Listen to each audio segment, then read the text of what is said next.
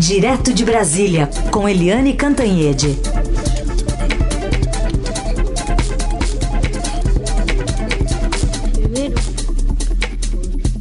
Oi, Eliane, bom dia. Bom dia, Raíssen, Carolina, ouvintes. Eliane, vamos falar um pouquinho sobre o presidente Jair Bolsonaro, que fez ontem é, mais um exame, né, para saber se ele está com a Covid. E até falou um pouquinho sobre os exames que tem feito para investigar a saúde ontem à tarde. Vamos ouvir um trechinho. Eu estou evitando que eu vim do, do, hospital agora, fiz uma chapa é. no pulmão, tá limpo o pulmão, tá certo? Vou fazer o exame do, do Covid agora pouco, mas tá tudo bem. E aí, expectativa desse resultado sair ainda agora de manhã? É, tá previsto sair meio-dia, por volta de meio-dia o resultado. Ele, na verdade, fez uma tomografia do pulmão. O, o pulmão deu 95% limpo, quer dizer, é um bom resultado. E aí eu conversei com as pessoas no palácio. Na verdade, o presidente estava com sintomas de gripe. E eu não perguntei se era uma gripezinha. Né? Eles disseram que era um sintoma de gripe e que ele estava um um pouco febril, mas que essa febre não passou dos 38. Foi uma febre controlada que não passou dos 38, mas como ele estava sentindo incômodo, desconforto, ele foi ao Hospital de, das Forças Armadas em Brasília, o HFA, fez essa tomografia e depois ele fez também o exame para a Covid. É, vamos torcer para o presidente estar bem, para ele tem mais de 65 anos, né? Tem 65 anos, e, portanto, está na faixa de risco, então é, deve se cuidar. Ele sempre diz que é só uma gripezinha, que ele tem um passado de atleta, que se pegar isso não vai dar em nada. Tem aquelas frases todas, né? E daí? É uma gripezinha, é um resfriadinho, é, tem uma histeria e tudo isso mas a gente realmente sabe que já são 65 mil mortos, 1 milhão e 600 de contaminados, a situação é, é grave, gravíssima, e, portanto, é, o presidente da República deve se cuidar. Agora, tudo isso, gente, tem um, o chamado efeito colateral político, porque o presidente, no domingo, ele estava comemorando o 4 de julho eh, na Embaixada Americana, né, o dia da independência americana, na Embaixada Americana, com o embaixador eh, Todd Shepman, com três ministros militares, com assessor militar, com o assessor militar da, da própria embaixada, com o chanceler Ernesto Araújo, todo mundo abraçado, confraternizando, sem máscara.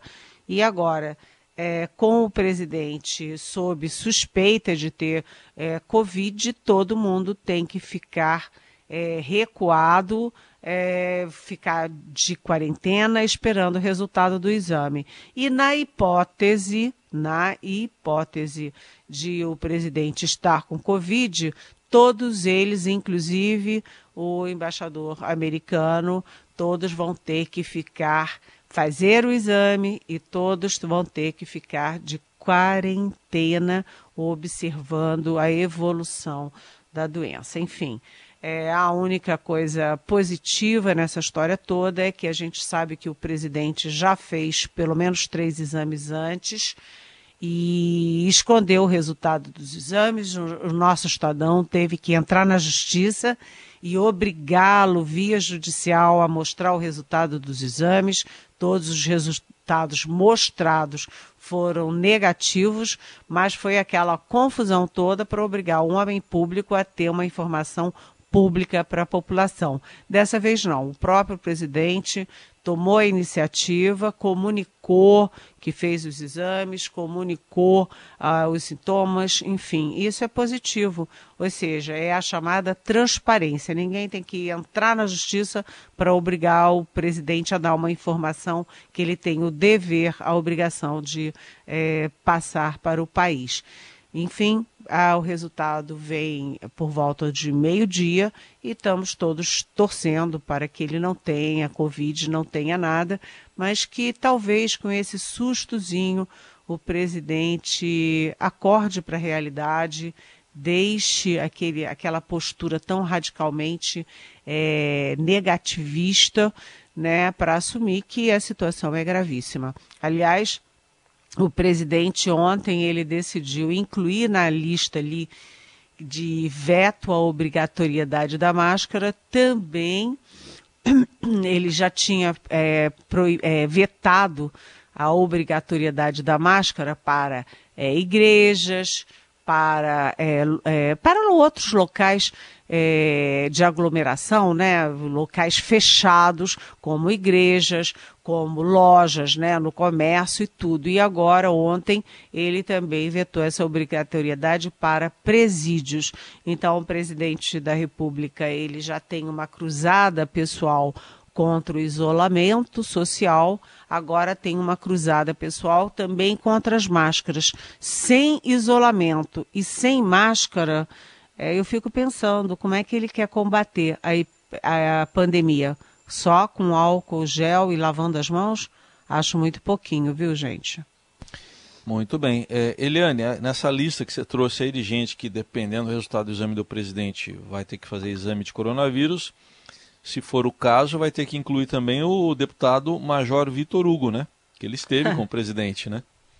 Bem lembrado, Raíssenhac, porque o presidente almoçou ontem com o deputado Major Vitor Hugo, que é, uh, líder do governo na Câmara e que, a partir de ontem, é, passou a ser cotado também para assumir o Ministério da Educação. É, parece inacreditável, parece incrível, parece absurdo, mas é verdade, ele está na lista, sim.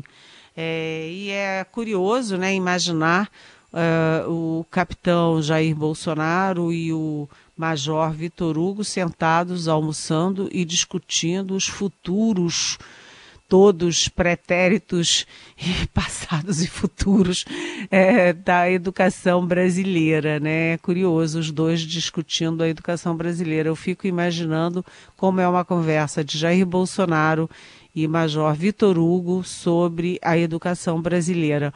O fato é que depois de Vélez Rodrigues, depois de, do inacreditável Abraham Weintraub e do uh, é, de Cotelli, Carlos Alberto de Cotelli, o, o, presidente tem uma avalanche de nomes, tem aí os candidatos da, da Igreja Evangélica, do Centrão, é, do bolsonarismo do Congresso, da, do setor da educação, da área militar, da ala ideológica do governo. Todo mundo tem um monte de nome, uma montoeira do nome e o presidente não consegue decidir. Agora, realmente, se ele decidir pelo Major Vitor Hugo, eu acho que vai ser uma gritaria ensurdecedora, porque quais são as qualificações deste cidadão é, para ser ministro da Educação.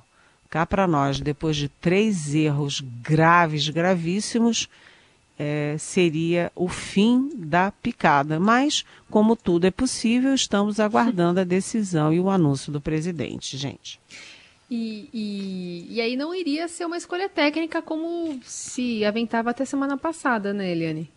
É, imagina os militares, porque é o seguinte, os militares quando sugeriram o Decotelli, os militares sugeriram bem, porque o perfil era correto, né? As premissas eram corretas. Um homem uhum. experiente, um homem com um currículo robusto, um homem com é, boa interlocução no setor, um homem com um, uma personalidade agregadora.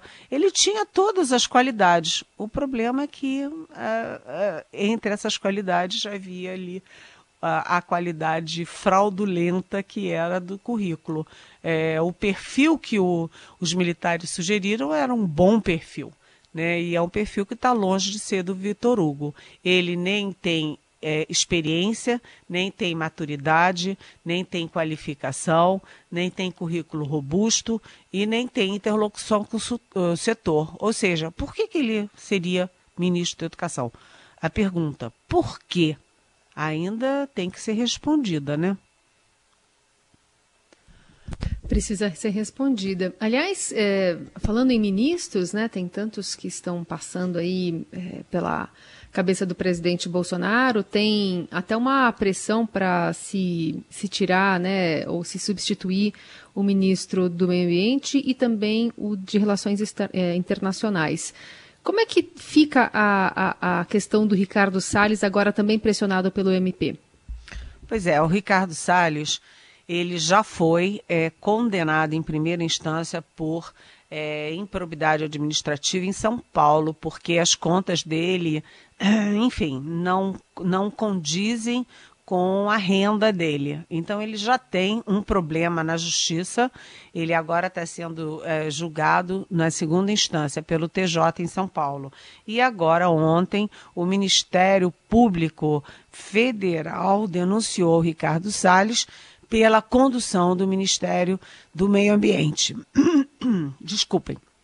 Alegando que o Ricardo Salles, ele, hum, enfim, está desmontando toda a fiscalização é, do Ministério do Meio Ambiente. E isso é verdade, a gente comenta sempre, né? Até os investidores internacionais já reclamaram disso. Hoje mesmo tem ali é, os é, grandes, grandes fortunas brasileiras, grandes empresas, a Ambev, o Bradesco, o Itaú o, a Marfrig, a Vale do Rio Doce, segundo o jornal Valor Econômico, todas essas é, potências estão entrando com uma carta, um comunicado ao uh, vice-presidente Hamilton Mourão, é, perguntando sobre o desmatamento, pedindo providências, porque o desmatamento cresceu 19, alguma coisa, 4%, me parece, é, na Amazônia, quer dizer, não é possível uma coisa dessas, isso está acabando, de, demolindo é, não apenas com as nossas florestas, mas também demolindo a imagem do Brasil no mundo, e isso afasta investimentos financeiros financeiros, é, investimentos produtivos no Brasil. E, no caso do Ricardo Salles, é, ele está desmontando as estruturas e tudo que foi construído é, no IBAMA, no ICMBio, né? ele está, é, de certa forma, burlando as leis é, de punição a desmatadores, a quem produz queimadas nos nossos ecossistemas. Então a situação dele vai ficando complicada, porque o que eu pergunto para vocês, quem é que dá sustentação para Ricardo Salles no meio ambiente? Porque ele não tem apoio dos ambientalistas, não tem apoio internacional, não tem apoio dos financiadores de meio ambiente, Eles não, ele não tem apoio é, dos grandes grupos, ele não tem apoio da opinião pública, nem, da, nem do, do Congresso. Ele tem apoio de quem, afinal? Só de uma única pessoa que se chama Jair Bolsonaro. É, e aí fica aquela coisa, né? A Carolina também citou o ministro do, Meio Ambi do ministro de Relações Exteriores, o chanceler Ernesto Araújo. O problema é que todos eles, o ministro da Educação, o ministro interino da Saúde, o ministro do Meio Ambiente, o ministro do Itamaraty, todos eles são paus, paus mandados. Aliás, esse é o título da minha coluna hoje no Estadão. É, são paus mandados. Todos esses erros é, são executados, operados por eles, mas o erro vem de cima. O erro vem do presidente Jair Bolsonaro.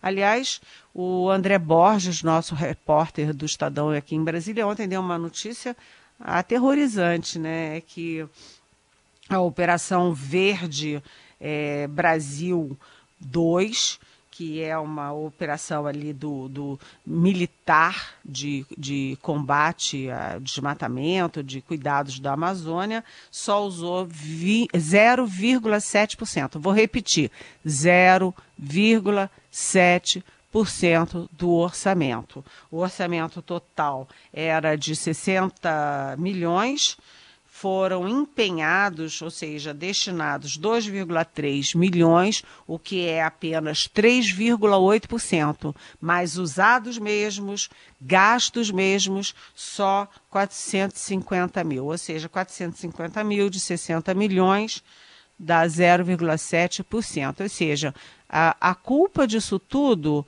é, não é só do Ricardo Salles, aquele da boiada. A culpa é de cima, é da visão que o presidente da República tem de educação, de saúde, de pandemia, de meio ambiente e de é, relações exteriores, de política externa.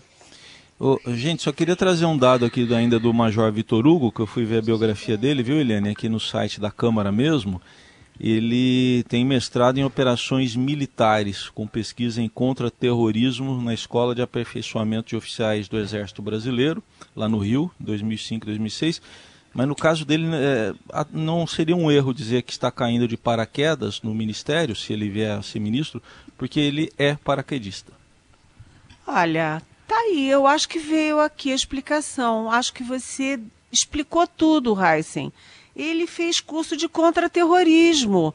Como eles acham que as universidades estão todas cheias de terroristas, cheias de esquerdistas querendo é, fazer uma revolução comunista, olha aí. Puxa vida, agora, agora deu para entender, Heisen. Obrigada pela informação, viu? Obrigada. Tem diversas perguntas que vocês enviaram para cá. Uma delas é da Juliana Teures. Ela quer saber, Eliane, tanto a Folha quanto o Globo fizeram matérias nos últimos dias denunciando o presidente por indícios de irregularidades na folha de pagamento de servidores de seu gabinete durante os 28 anos de mandato deste como deputado. De quem é a competência para investigar e julgar esses delitos? Esses crimes podem justificar mais um pedido de impeachment contra o presidente? E os seus filhos, que são acusados de crimes da mesma natureza? O que, que pode acontecer com eles? Pergunta a Juliana. Oi, Juliana, bom dia. Bem, na verdade, esses crimes já estão sendo apurados, né? Se houve crimes, etc. Porque é, o processo todo do contra o Flávio Bolsonaro, contra o Queiroz, que está preso, tudo isso é por causa da rachadinha. A rachadinha é exatamente desvio no gabinete do senador Flávio Bolsonaro. E a gente está vendo que não era uma exclusividade do gabinete do senador Flávio Bolsonaro. Essas irregularidades que não são só de rachadinha, ou seja, o funcionário recebe o seu salário, repassa de volta, devolve de volta para o político uma parte desse salário, isso é a rachadinha, racha, né? Metade vai para uma parte, metade fica com o funcionário e metade vai para o contratante, que é o parlamentar, que além disso havia também funcionários fantasmas, etc, etc. E isso provavelmente, como todo mundo desconfia desde o início, não é uma peculiaridade, uma exclusividade do gabinete do Flávio Bolsonaro. Aparentemente era uma comum na família, tanto que alguns funcionários fantasmas do gabinete do Flávio Bolsonaro no, na Alerj, no Rio de Janeiro, na Assembleia Legislativa do Rio de Janeiro, de vez em quando aparecem na folha do gabinete do então deputado Jair Bolsonaro em Brasília. Aí aparece aqui, aparece lá, a própria filha do Queiroz, que é personal trainer no Rio de Janeiro, que tem várias fotos com é, é, artistas, gente do meio, é, do meio cultural, etc., no Rio de Janeiro. Ela era funcionária, recebia salário do gabinete do Jair Bolsonaro em Brasília. Então, isso pode pode não, está sendo investigado a partir do Flávio Bolsonaro, mas é um fio do novelo e pode virar mais uma dor de cabeça na área jurídica para o presidente Jair Bolsonaro, sim, Juliana. Bom, a Maria Tereza estava falando ainda sobre o veto, os vetos do presidente Bolsonaro aí ao uso de máscaras. Ela pergunta o que, que se pode deduzir. Ela dá até quatro alternativas aqui. Se o presidente acredita piamente que o brasileiro pode nadar, nadar no esgoto e não pegar nenhuma doença se ele quer que muitos se contaminem para usar toda a cloroquina do estoque, se ele continua achando que é uma gripezinha ou se está fazendo picuinha contra os governadores. Olha, Maria, Maria Tereza, bom dia, bem-vinda é uma coisa assim curiosa, porque o presidente tem uma obsessão contra o isolamento social e agora está demonstrando uma obsessão contra as máscaras. Ele já não usava máscara, a gente viu. Ele encontrando um monte de desconhecido na rua, em manifestação golpista, em padaria, sem máscara e agora, além dele não usar, ele é, não quer que seja obrigatório para todo mundo usar. É, então ele tem uma obsessão contra isolamento e contra a máscara, e a gente se pergunta, ué, que coisa maluca é essa? Por que, que ele tem essa obsessão? Não é uma questão política, não é uma questão sanitária, não é uma questão científica, não é uma questão nem mesmo ideológica. Eu tenho a impressão de que é aquela personalidade do presidente. Ele mete uma coisa na cabeça e aí vira uma obsessão. Ele tem uma obsessão pessoal. E sem é, máscara, sem isolamento, e antes da vacina chegar, sobra muito pouco, Maria Tereza, para a gente conter a contaminação e, portanto, conter as mortes. Essa posição do presidente Jair Bolsonaro é inacreditável. Eliane, tem aqui uma pergunta também da nossa ouvinte. Ah, o nosso ouvinte, Hildebrando. Ele quer saber a sua opinião sobre a confusão que, que deu um comentário da primeira-dama Bia Dória sobre moradores de rua. Ele gostaria que você falasse sobre isso. A gente recuperou um trechinho dessa fala dela é, sobre moradores e o acolhimento né, dessas pessoas, que acabou sendo bem mal interpretado, né, pelo menos teve muita repercussão nas redes sociais. Vamos ver. As pessoas que estão na rua. Não é correto você chegar lá na rua e dar marmita e dar. Porque a pessoa tem que se conscientizar que ela tem que sair da rua. É. Porque a rua hoje é um. É um atrativo, a pessoa gosta de ficar na Você rua. Você estava me explicando, eu fiquei passada, porque eles não querem ser na rua, porque no abrigo eles têm horário para entrar, eles têm responsabilidades, limpeza, e eles não querem, né? Não querem, a pessoa quer, ela quer receber, ela quer a comida, ela quer a roupa, ela quer o, o, uma ajuda, e não quer ter responsabilidade.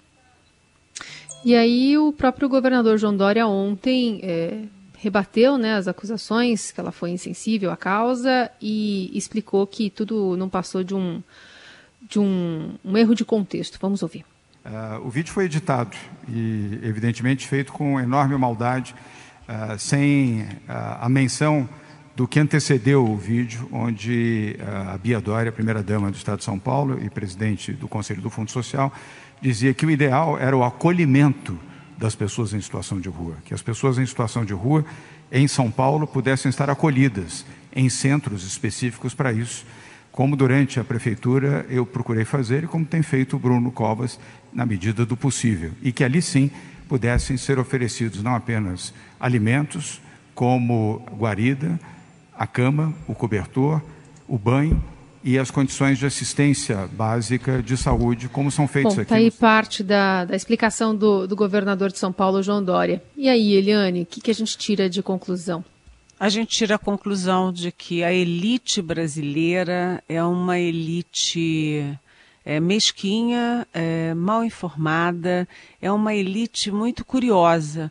Né? Essa frase da Bia Dória ela, ela é, vem dentro de um contexto, né, gente? A gente está no meio de uma pandemia, milhares de mortos, é, um milhão e seiscentos de contaminados, e aí você vê uh, as pessoas mais simples se aglomerando em ônibus, em metrô, etc., porque elas precisam trabalhar né? Se não há é, suporte para elas, elas não têm alternativa senão sair correndo para trabalhar em situações de risco, alto risco.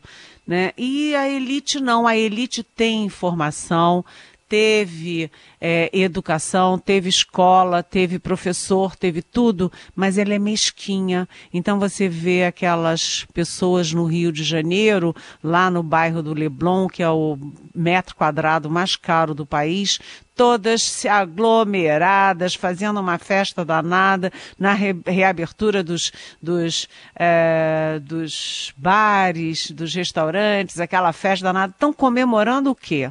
Fala sério. Primeiro, estão comemorando o quê? Segundo, não tem noção de risco. Terceiro, não tem noção de que estão botando as outras pessoas em risco. É, sabe? O que, que, que, é isso? Ontem, aquele casal de engenheiros é, desafiando o fiscal que estava ali cumprindo a função dele sabe? É, é uma elite horrorosa. E no caso da Bia Dória, vamos convir Quem é que fica na rua por puro prazer, porque gosta de dormir no, na rua, no chão, no frio, na chuva, no calor, exposto a todo tipo de violência, é, sem comida, sem remédio, sem cuidado, sem generosidade nenhuma. Quem é que pode gostar de uma coisa dessas? Eu, a última vez que fui a São Paulo, que já tem um tempo, acho que foi em dezembro, olha, gente, eu fiquei absolutamente chocada no centro de São Paulo. É, é uma fila enorme de pessoas dormindo ao relento. É muita gente, homem, mulher, criança, velho, tudo. E ela dizer: não, não é para dar cobertor, não é para dar comida. Pelo amor de Deus, gente, eu acho que, é, como eu sempre digo, todo dia eu digo, a, o maior problema do Brasil é a desigualdade social. E a desigualdade social nunca vai ser combatida com educação, com saúde, se não houver a compreensão e a generosidade dessa elitezinha brasileira que só consegue olhar para o seu próprio umbigo. Eliane Cantanhede, volta amanhã aqui no Jornal Dourado. Aliás, eu me despeço da Eliane e eu volto na segunda-feira, tá, Eliane? Ah, você vai tirar umas fériasinhas? Eu vou tirar umas folguinhas aí de uns feriadinhos. Ah, e vou dar bom. uma respirada aí no meio dessa pandemia. Dentro de casa, mas respirando. Ela vai abrir a janela. Vai, vai abrir a janela. Ela vai passear da cozinha para o quarto, do quarto para a sala com o Bernardo. Isso, exatamente. Sempre no tira-cola aqui. Um beijo, Eliane. Até mais. Beijão, Carolina. Beijão para os carolinos.